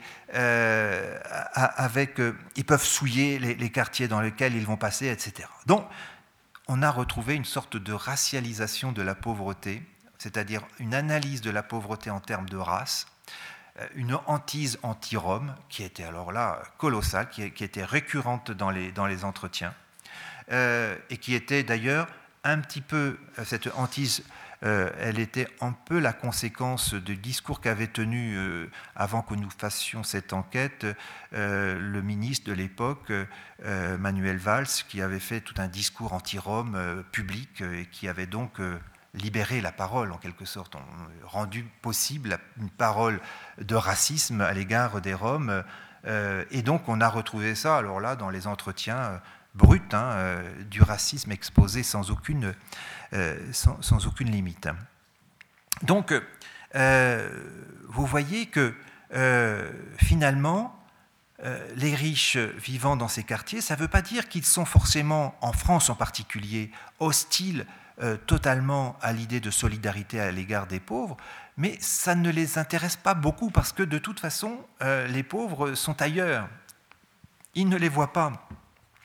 Et d'ailleurs, ils vont euh, euh, ils vont euh, souvent critiquer aussi assez fortement les, programmes sociaux qui sont destinés aux pauvres. Ils vont reprendre un peu l'idéologie du pauvre qui est paresseux, qui ne fait pas d'efforts, ça ça sert à rien de trop les aider, parce qu'effectivement, ça entretient la paresse, etc. Donc tous ces préjugés qui, qui, circulent dans la société sur, la question de la pauvreté sont plus ou moins repris euh, par, euh, par, euh, les riches vivant dans, ces beaux quartiers. avec aussi une attitude qui, là, qui est qui, est vraiment quelque chose qu'on retrouve aussi dans, les trois métropoles, qui est, euh, qui est euh, ce qu'on a appelé la neutralisation de la compassion. C'est-à-dire que quand euh, vous êtes hyper riche, vous avez besoin de justifier votre richesse. Et donc on n'avait pas besoin de poser beaucoup de questions. Les riches avaient besoin de justifier pourquoi ils étaient riches et pourquoi ils pouvaient être dans cette attitude euh, opulente par rapport aux autres quartiers. Et donc, euh, dans, leur auto-justification, on pourrait dire une sociodycée, c'est-à-dire un besoin de, justifier leur richesse et de justifier d'une certaine manière le malheur des autres, on voit que c'est un processus de neutralisation de la compassion. On fait tout pour ne pas être trop euh, heurté par la misère d'autrui. Et donc, on s'équipe moralement pour ne pas voir ou pour pour trouver de bonnes raisons aux pauvres d'être ce qu'ils sont, c'est-à-dire de manquer de mérite. Alors, la question du mérite, elle est intéressante. Il ne s'agit pas, parfois, quand je me suis exprimé sur ces questions dans des conférences que j'ai faites, il y avait des personnes qui se sont manifestées en disant Mais, mais, mais pourquoi vous remettez en question le mérite? Moi, je ne remets pas du tout en question le mérite. Euh, le mérite fait partie euh, de, dans le système scolaire, on valorise les enfants qui font des, efforts au quotidien. Euh, on ne peut pas, et on peut pas, bien sûr, remettre en question la question du mérite, mais dans l'attitude de nombreuses personnes que nous avons interrogées, le mérite, c'est effectivement l'explication de la réussite, c'est-à-dire en oubliant, en oblitérant complètement la question des déterminations sociales, la question des déterminismes. Il n'y a pas de déterminisme. Il suffit d'en vouloir euh, progresser pour, réussir. Comme notre président, quand il s'adresse à des chômeurs et qu'il dit Vous n'avez qu'à traverser la rue pour trouver du boulot. Moi, je vous en trouve tout de suite. C'est facile. Euh, donc, c'est cette, cette idée euh, c'est facile de trouver du travail. Alors évidemment, quand vous êtes chômeur de longue durée, quand vous avez essuyé de, nombreuses, euh, de, nombreux refus euh, lorsque vous êtes présenté à des postes et qu'on vous dit bah, vous avez qu'à traverser la rue pour trouver du boulot, effectivement, ça, c'est l'expression, vous vivez ça comme, du mépris. Alors, effectivement, on va dire que là, dans le cadre de cette recherche, vous avez donc deux types de liens qui sont mobilisés, le lien de filiation et le lien de participation élective, et un lien de citoyenneté qui est accepté plus ou moins, parce que le principe d'égalité n'est pas totalement intégré. C'est-à-dire qu'il y a quand même l'idée d'une supériorité morale des riches une supériorité. S'ils sont euh, ce qu'ils sont, c'est qu'ils ont mérité de euh, leur, situation. Alors il s'agit encore une fois pas de dire qu'ils n'ont pas de mérite, hein, on est bien d'accord, mais euh, cela remet aussi en question, dans certains cas, ben, la possibilité réelle de, mener des programmes qui visent à améliorer l'accès aux services euh, sociaux, l'accès aux services publics, euh, l'accès aux droits des, plus défavorisés, parce qu'il y a l'idée euh, d'une inégalité parfois qui relève du mérite et parfois, dans certains cas, même de, de, la nature des choses, de la nature de l'ordre social. C'est-à-dire qu'il y aura toujours des pauvres, il y aura toujours des riches. Et donc, puisque, puisqu'il y aura toujours des pauvres, il y aura toujours des riches, pourquoi mener tant de, pourquoi s'exciter tant que ça à vouloir lutter contre les pauvres, contre la pauvreté? Euh, donc vous voyez qu'il y, a tout cela qui est, en jeu. Donc mener une politique de, comme disait Durkheim, euh, on met en avant la morale civique, la morale de l'égalité, la morale qui euh, euh, défend effectivement euh, chaque être humain en lui offrant le plus de garanties possible pour qu'il puisse être un, citoyen intégré à, la société, c'est quelque chose qui n'est pas forcément entendu et accepté sans, réserve. Je prends encore un autre exemple, je, suis peut-être un peu long, il faut que je me dépêche, non? Là, les deux exemples que j'ai pris euh, renvoient euh, à des personnes qui se situent dans un entre-soi, c'est-à-dire euh, c'est la solidarité à l'intérieur d'un groupe fondé sur le principe d'égalité ou de similitude. Les gilets jaunes, quand ils se retrouvent sur les ronds-points, ils se disent on est ensemble. les riches vivant dans un quartier de riches ben, ont le sentiment effectivement de, partager le même, le, même, entre, enfin, le, même niveau de vie, le, même mode de vie, les mêmes valeurs. Maintenant, je voudrais vous, interroger et interroger aussi euh, euh, la question d'une relation qui se fait entre des, une solidarité entre des personnes qui sont euh, en situation d'inégalité.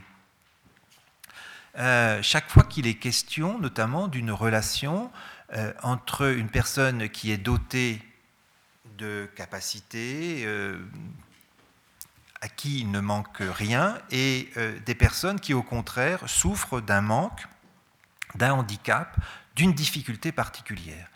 Quelle relation peut-on construire alors même que la situation est profondément inégale? Elle concerne toutes les actions de solidarité que nous menons en direction des pauvres, dans les associations par exemple. Euh, lorsqu'on veut aider, lorsque l'on veut aider quelqu'un qui a des difficultés, comment doit-on s'y prendre? Comment doit-on s'y prendre quand on veut véritablement créer un, lien de solidarité, une relation de réciprocité qui euh, euh, apporte véritablement de la protection et de la reconnaissance?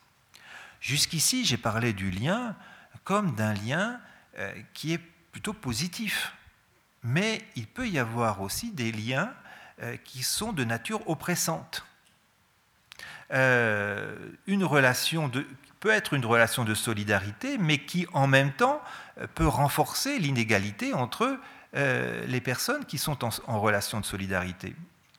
Euh, une relation oppressante, c'est par exemple lorsque le lien se caractérise par un échange de protection, mais ne s'accompagne pas forcément d'une reconnaissance.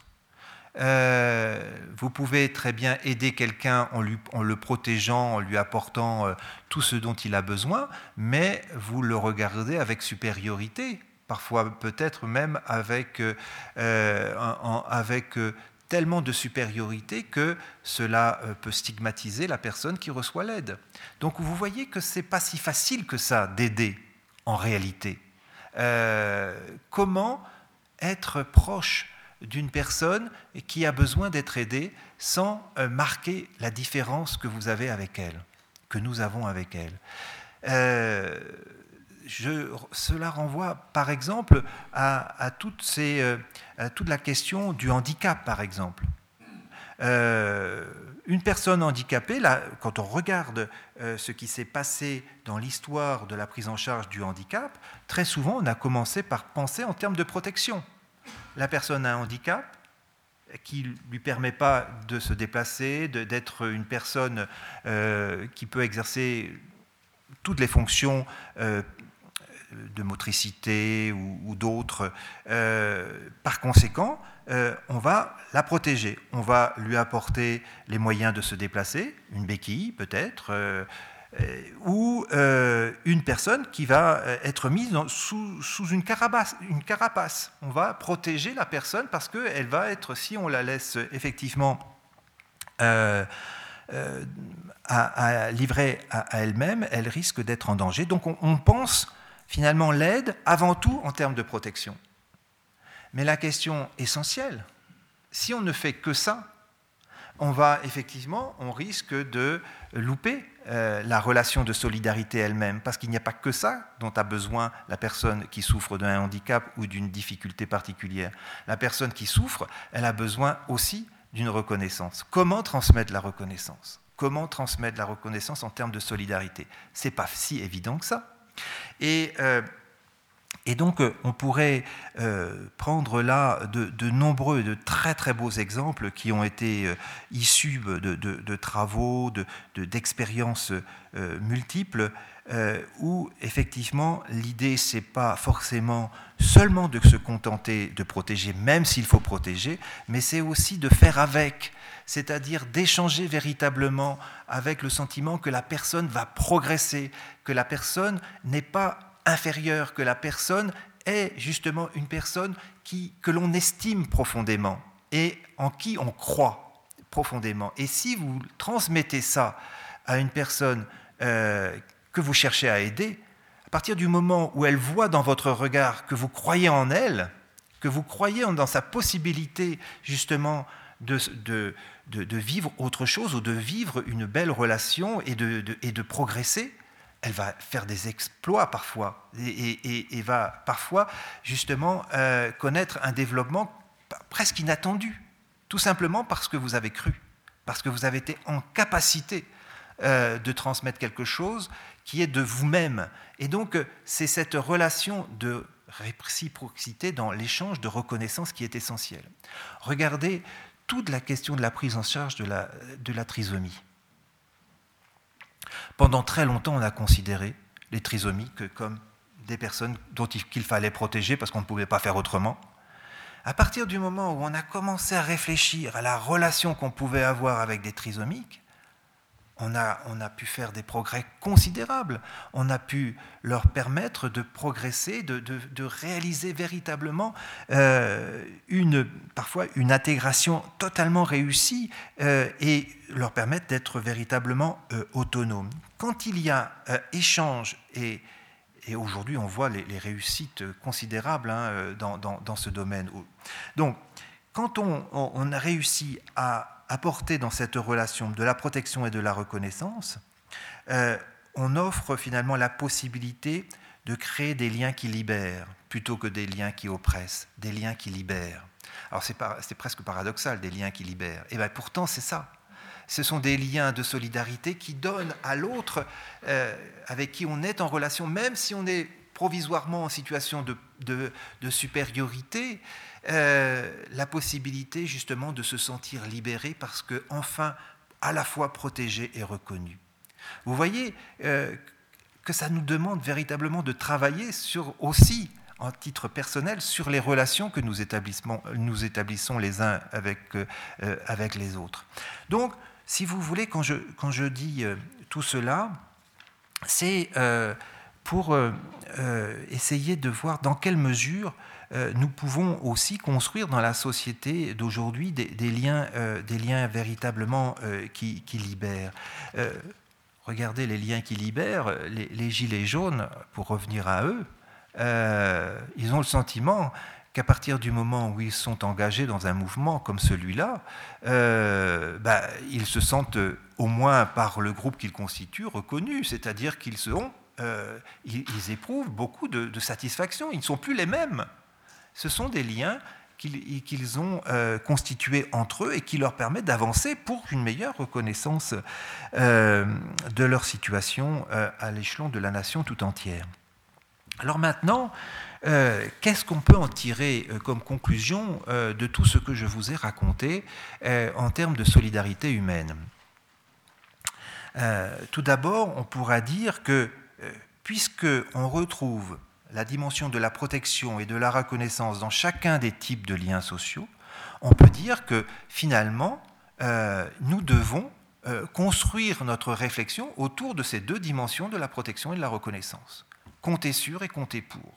C'est-à-dire que dans les politiques publiques même que nous devons construire, nous devons toujours penser euh, avec ces deux dimensions puisque c'est les dimensions qu'on va retrouver dans chacun des types de liens, et, que euh, c'est sur cette base que l'on peut construire des, liens euh, véritables qui euh, libèrent.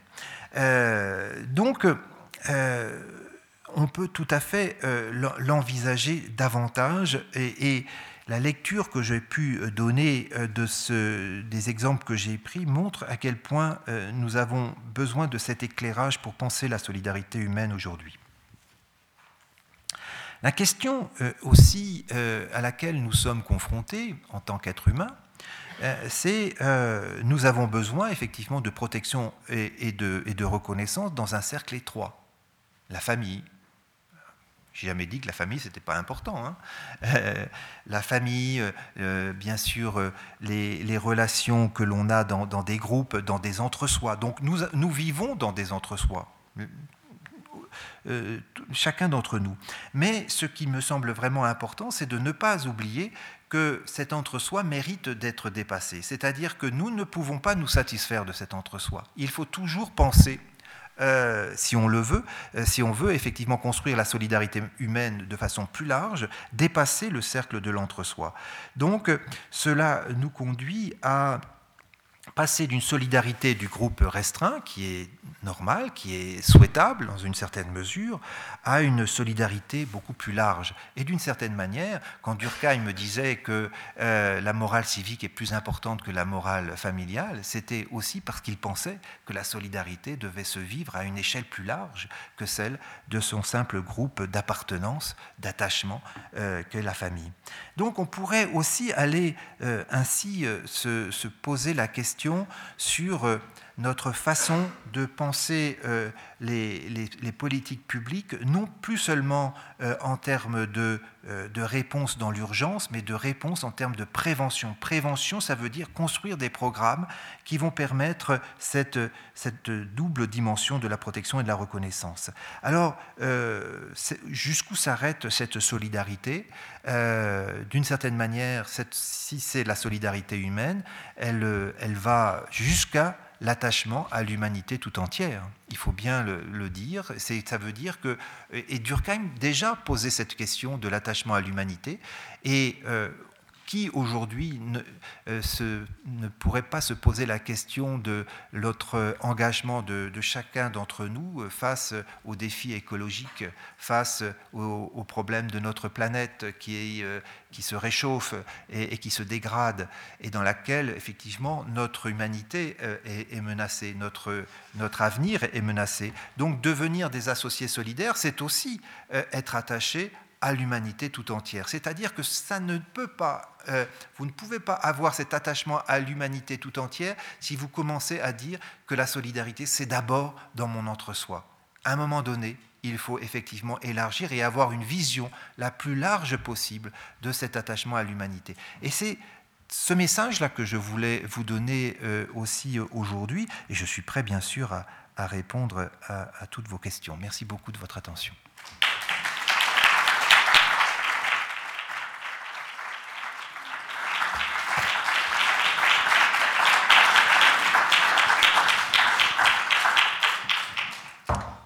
Merci beaucoup, Serge Pogam, pour cette lecture en, profondeur de la notion de solidarité. Il nous reste un petit quart d'heure ah, pour l'échange. Donc, euh, demandez tout de suite le micro, ça commence tout de suite. Oui, bonsoir, merci de votre conférence. Euh, j'ai envie de vous poser une question sur le Brésil. Vous avez parlé de ces quartiers réservés à deux pas, finalement, à jet de pierre des favelas. Et sauf erreur de ma part, il a été déterminé lors de la votation en faveur de M. Bolsonaro que c'est ces quartiers riches et ces espaces-là qui avaient le plus voté en faveur de Bolsonaro. Et donc, euh, ça me pose la question du travail du sociologue universitaire parisien qui, comme le disait Karl Marx, se contente d'interpréter le monde, mais qu'il faut le transformer. Donc, vous me permettrez d'utiliser vos outils pour arriver à transformer le monde et pas seulement à l'interpréter. Je, réponds tout de suite ou, oui, oui, allez-y, comme ça, euh, on prend une question après. Alors, effectivement, on, pouvait, euh, dans les quartiers riches, euh, il y a ce qu'on a, qu'on a, on, a pu voir, ce qui ressort de tous les entretiens, c'est une attitude de détestation totale à l'égard de Lula et du Parti des travailleurs. Ça, une détestation totale. Donc, je suis, je suis persuadé que beaucoup de personnes vivant dans ces quartiers riches avaient plutôt une certaine méfiance à l'égard de Bolsonaro, parce qu'ils voyaient très bien que c'était quand même pas tellement quelqu'un des leurs. Bon, bon. Mais ils ont préféré ça à, un retour possible de Lula. Donc, euh, euh, c'est ce qui s'est produit. Mais vous aviez un discours vraiment anti-Lula acharné dans, tous les entretiens que, l'on a fait. C'est la raison pour laquelle Lula est encore aujourd'hui en prison. C'est un emprisonnement politique. C'est vraiment quelque chose euh, qui s'est euh, qui s'est produit euh, là tout, dernièrement et qui a, et qui aboutit finalement à, à, à, ce, à, cette situation de retour d'une quasi-dictature au Brésil. Alors le travail du sociologue, bah, le travail on fait ce qu'on peut quand même. Hein. Euh, et, je crois que si vous voulez, euh, euh, nous avons des, instances pour dire ce que nous pensons en termes politiques. Et, je crois qu'il faut, faut distinguer, si vous voulez, les registres. Euh, moi, je suis dans le registre de, l'interprétation, c'est-à-dire que je, euh, vous pouvez peut-être deviner à quoi je pense, je crois que ce n'est pas trop difficile, euh, mais, mais je, n'ai pas tenu un discours politique. Je n'ai pas tenu un discours politique. J'ai fait une analyse qui vous permet de vous en saisir pour transformer le monde. Et moi, je peux m'en servir pour transformer le monde, mais je vous offre là des clés de compréhension que vous pouvez utiliser pour transformer le monde. Puisque sans changement de représentation, euh, on, ne modifie pas une action ou un, impact. On avait une autre question ici avant de passer à Madame? Merci. Euh, j'ai deux observations, disons. Qu'est-ce qu'il en est de ce que j'appellerais, j'improvise parce que je ne suis pas du domaine, des solidarités déviées ou même falsifiées? La mafia, ça se prétend être une famille, par exemple. Et puis, euh, un, autre aspect assez distant de ce qu'est la mafia, quand même, hein, c'est la moindre des choses, mais où il y a une, forme de solidarité étrangement absente ou inobservée, il ne semble pas que les Gilets jaunes s'inquiètent beaucoup en France du fait que la moitié du pays ne paye pas d'impôt sur le revenu. Ils ont l'air de s'en accommoder ou d'y être indifférent.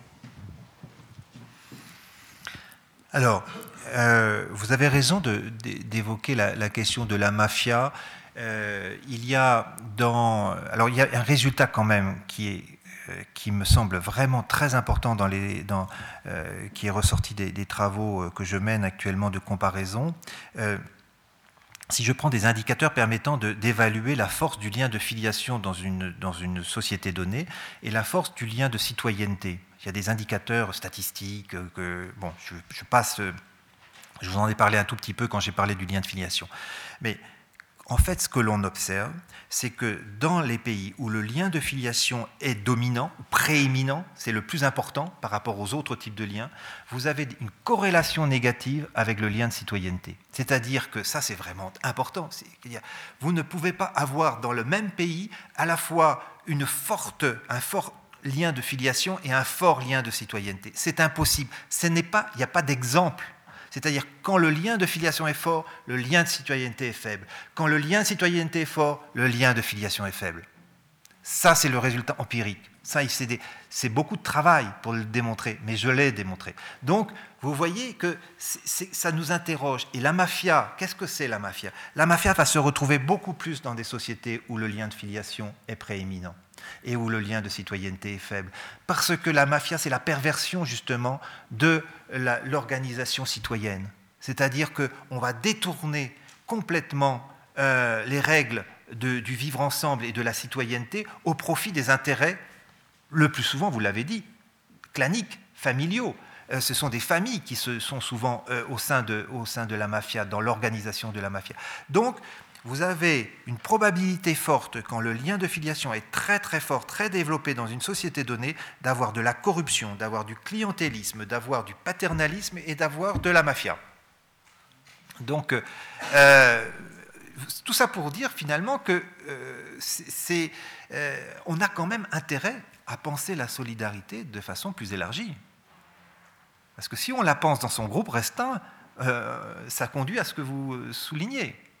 Alors, sur la question des impôts, on a une particularité en France, effectivement, il n'y a que beaucoup euh, de, Français qui, effectivement, euh, sont euh, exonérés, exemptés d'impôts. C'est un problème que l'on peut effectivement aborder il est question de pouvoir, effectivement, mieux élargir le, socle de l'imposition. Euh, et, ça passe aussi par une certaine justice sociale et fiscale. C'est-à-dire que euh, je pense que c'est beaucoup de euh, y, réfléchissent et, on, doit, on doit y penser certainement. Peut-être juste pour en, avant de passer la parole à Madame, par rapport à ce que vous disiez des sociétés où le lien, la, la, relation filiale de filiation est plus importante que celle civique, ce que je trouve intéressant, c'est quand on a des situations de migration où on peut avoir des gens qui viennent de systèmes, pour faire court, du Sud, où il y a un, lien de filiation plus important et qui se retrouvent dans un contexte où le lien civique est plus important. C'est intéressant de voir comment il peut y avoir des heurts au sein d'une même famille, par exemple, où des, représentations, euh, enfin des, visions du monde s'entrechoquent.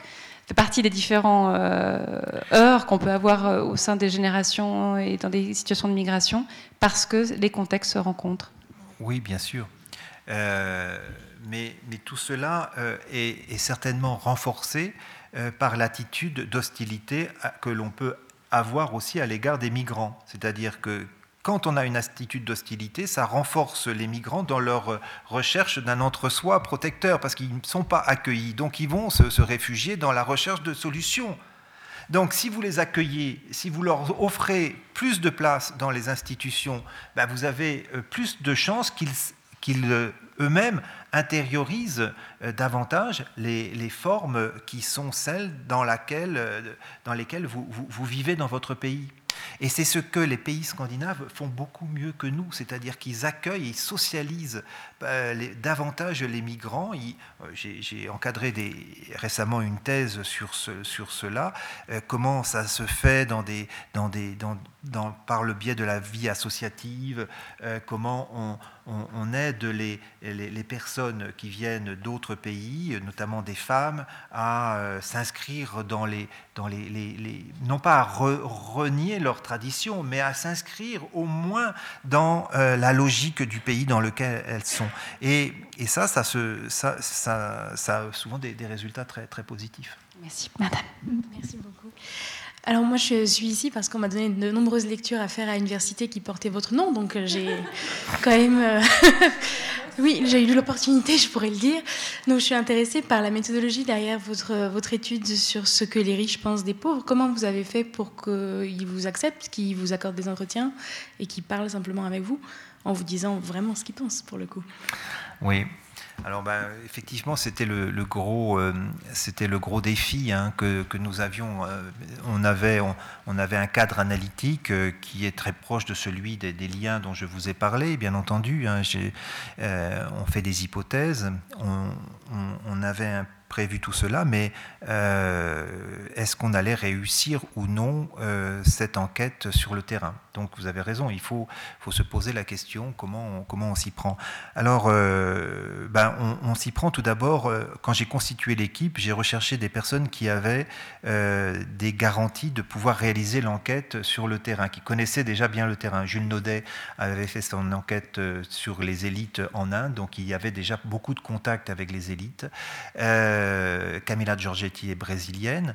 Euh, elle a vécu à São Paulo. Elle a fait sa thèse à, Sciences Po, à Paris, en sociologie. Et donc, euh, elle connaissait tous les réseaux aussi. Elle a grandi dans ces quartiers riches. Et donc, elle connaissait beaucoup ces, réseaux. Donc, c'est un peu comme ça. Alors, Jules Naudet, il, il a, lui, il n'est pas, pas indien. Hein. donc, c'était c'était plus difficile. Mais il avait des connaissances à l'ambassade. Et l'ambassade l'a beaucoup aidé.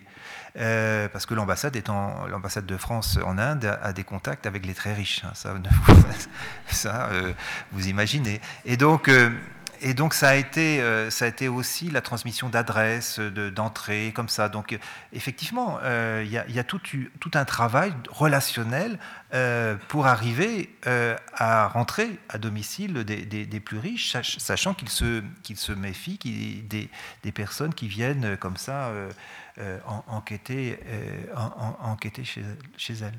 Donc euh, on, s'y est pris de cette façon-là et ça a eu des, bons résultats.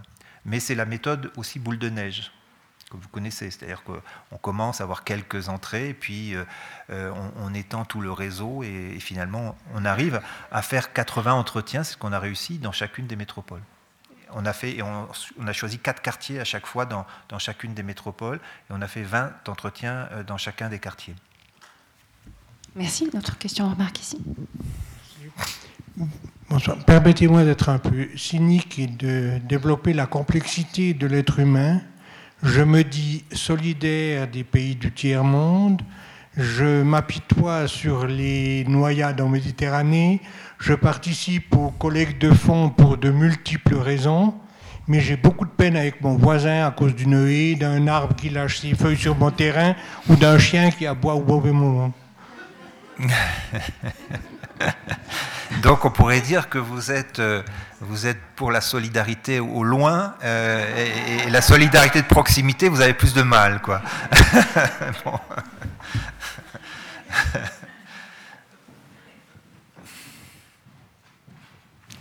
m'a posé. Je, vous Ah, encourage. Enfin, c'est- Non, non, pas de- mais c'est c'est derrière vous. Oui, oui, tout à fait. Mais est-ce que vous souhaitiez répondre à monsieur Plus que. Bah, je- Ou pas C'était une voulez. remarque, donc euh, je, non, non, je, je- je- D'accord. je- On va- c'était- pas vraiment une question non plus, donc euh, voilà, Un constat. un constat. Alors, on terminera avec la question de madame, ou l'observation de madame. D'accord. Merci. Bonsoir, monsieur. Merci beaucoup pour cette euh, très intéressante confé- conférence.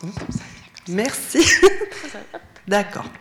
Euh, en fait, j'ai une constatation. Comment voyez-vous une solidarité vraiment entre, tout, entre tous les peuples ou toutes les populations D'après ce que vous avez dit, quand on voit, vous avez donné l'exemple de la Scandinavie et de la Grèce. Moi, je suis suédoise, je connais extrêmement bien ce système. C'est vrai que la solidarité, elle vient de l'État. L'État a mis en place euh, des dispositifs pour faire justement pour euh, que les étrangers apprennent les, la- les langues étrangères. Au niveau de la santé, au niveau des droits sociaux, il y a beaucoup d'impôts, il y a des choses bien, moins bien, mais c'est vrai qu'il y a un, vivre ensemble qui est vraiment exceptionnel. Beaucoup de droits pour les femmes qui sont développés, enfin beaucoup de choses. Euh, ici, euh, on voit que les campagnes politiques coûtent très cher, donc euh, les personnes élues sont soutenues par les milieux riches. Il faudrait quelqu'un de courageux pour imposer cette égalité que, que finalement les gens ne peuvent pas développer par eux-mêmes puisqu'ils ne se connaissent pas, ils ne se fréquentent pas. En tout cas, d'après ce que vous avez dit, euh, les milieux ultra riches qui auraient peut-être la possibilité de faire quelque chose veulent euh, maintenir leurs biens et de l'autre côté, on a peut-être, on se sent démunis, on n'a pas les moyens. Donc, euh, il faudra développer institutionnaliser, institu- enfin faire, oui, faire une politique sociale, économique, de santé égalitaire, mais en ayant, en sachant qu'on ne va certainement pas être élu euh, dans 4 ans ou dans 5 ans, parce que ça sera totalement impopulaire. Mais c'est quand même absolument nécessaire pour le vivre ensemble. Ce qui, ce qui détermine cette, euh, ce, ce mauvais état, pour moi, c'est vraiment la peur de l'autre. Et la peur de l'autre, c'est la méconnaissance de l'autre. C'est simplement les handicapés. On voit très peu d'handicapés, bon, maintenant plus, mais il y a 20 ans, vous voyez jamais un handicapé seul dans la rue. Ils sortaient en groupe ou comme ça. Maintenant, il y a plus de, de liens, mais il faut absolument. euh, euh, s'approcher des personnes malades, s'approcher, euh, voir des morts. Enfin, il faut enlever les tabous, il faut, il, faut, il faut aller à la rencontre de l'autre. Et quand vous parliez de solidarité, de ce qu'on peut apporter à l'handicapé, il ne faut pas oublier aussi que tout ce que la personne handicapée, en guillemets, peut nous apporter à nous. On a, il y a ce lien qui, qui la révèle à elle-même, mais nous, on se découvre tellement plus euh, complet, et plus joyeux et plus... euh, plus entier. On est, c'est impressionnant tout ce que ces personnes peuvent nous apporter. Le lien est vraiment pas à sens unique. Mais c'est vrai qu'au niveau de, de l'État, je ne sais pas si c'est l'État qui doit faire un effort ou le, ou le citoyen, où chacun fait 50% à la rencontre l'un de l'autre. Mais je suis d'accord avec vous qu'il faut absolument une solidarité euh, civique.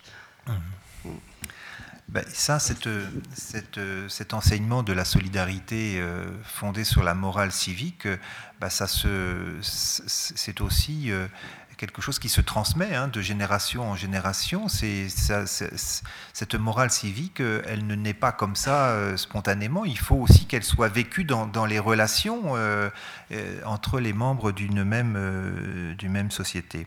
Alors, quand vous parliez tout à l'heure, enfin, quand vous parliez de, de ceux qui sont élus et qui le sont souvent par euh, les subventions qu'ils ont pu avoir euh, des, riches pour faire leur campagne, c'était effectivement le cas aussi de notre président euh, Macron qui, euh, effectivement, a obtenu, euh, lui qui partait de rien, euh, beaucoup d'argent de personnes qui euh, euh, ont cru en lui et euh, à qui euh, il avait promis euh, dans son programme des, avantages fiscaux qu'il a du mal effectivement aujourd'hui à, remettre en question une fois élu, parce qu'il est tenu.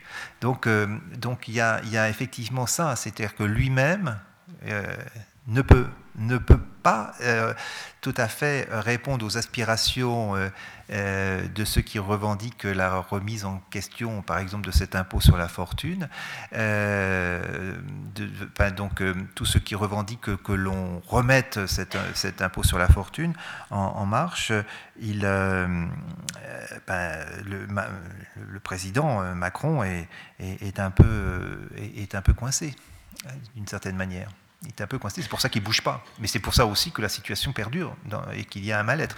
Donc, euh, oui, vous, avez, vous, avez, raison. Euh, euh, il s'agit effectivement de se donner aussi les, les, conditions dans une, dans une société donnée de dépasser euh, les préjugés qui sont les nôtres. Et, euh, ça, euh, vous verrez que dans des moments de crise, dans des moments particuliers, il y a une diffusion de ces préjugés qui nous empêchent véritablement d'être solidaires de, façon élargie. Et, par exemple, la question...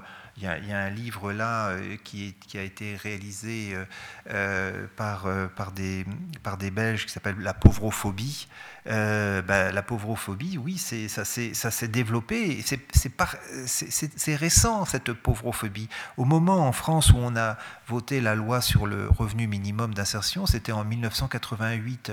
J'ai étudié euh, beaucoup euh, les débats parlementaires à cette époque. il y avait une, envie de solidarité très très forte à l'échelon de la société française tout entière à cette époque, parce que les pauvres étaient considérés comme des victimes euh, et que nous avions une dette envers les, envers les pauvres. C'était quelque chose qui était répandu dans la conscience sociale. Euh, aujourd'hui, si on faisait euh, la, même enquête, vous verriez que, bah, d'ailleurs, on, a des indicateurs qui montrent que bah, beaucoup de Français ne pensent plus du tout ça. Donc ça veut dire que ces mécanismes qui sont les nôtres, qui nous font agir, sont aussi le produit de représentation. Nous devons travailler sur les représentations bien sûr, défaire euh, les préjugés. Et c'est beaucoup, beaucoup d'associations aujourd'hui euh, engagent des actions pour lutter contre les préjugés. Euh, en France, Secours populaire, Secours catholique, Mouvement ATD Carmonde, ils l'ont fait toujours, ils l'ont toujours fait. Enfin, beaucoup d'associations dénoncent aujourd'hui les préjugés à l'égard des pauvres, tout simplement parce que c'est devenu essentiel de lutter contre les préjugés pour faire avancer euh, une politique de solidarité. Oui, de surinformation et de déformation peut-être. Hmm. Merci beaucoup Serge Pogam. Je crois qu'il y avait une personne. Oui, mais je crois qu'on malheureusement doit s'arrêter. Ah mais il y a le bar après, donc on pourra ah, poursuivre la discussion quand même. Le lien social. Pour terminer, euh, je dirais juste encore ça, c'est que ça m'a fait me poser des questions sur quel type de lien social euh, ou de liens sociaux on cultive ici par exemple, et, que ce soit euh, par rapport aux intentions du projet au départ du Club 44, que ce soit dans son évolution, euh, où on était peut-être dans quelque chose de plus, d'un lien plus lié au professionnel, d'un lien lié aux affinités électives. Et puis ben voilà, le, club s'est ouvert il y, a, il y, a, bien plus de 40 ans euh, aux non-membres. Enfin, et je me disais, mais quel type de lien social on cultive Et j'espère qu'on est en train de cultiver le, lien civique. En tout cas, on y tend. Et vraiment, merci beaucoup parce que je suis persuadée que chacune et chacun repart vraiment avec des clés de lecture euh, de notre société et des actions qu'on peut mener par rapport à la solidarité, mais surtout par rapport aux, liens sociaux qu'on cultive et qu'on entretient euh, euh, dans, nos, quotidiens. Et, j'ai envie de citer, je crois que c'est Sioran qui dit, pour aller au-delà de l'entre-soi, qu'il faut penser contre soi-même et j'espère que c'est quelque chose qu'on fait ici. Merci beaucoup Serge Pogam, merci à toutes et à tous. Merci à vous. Hein. La discussion se prolonge là-bas.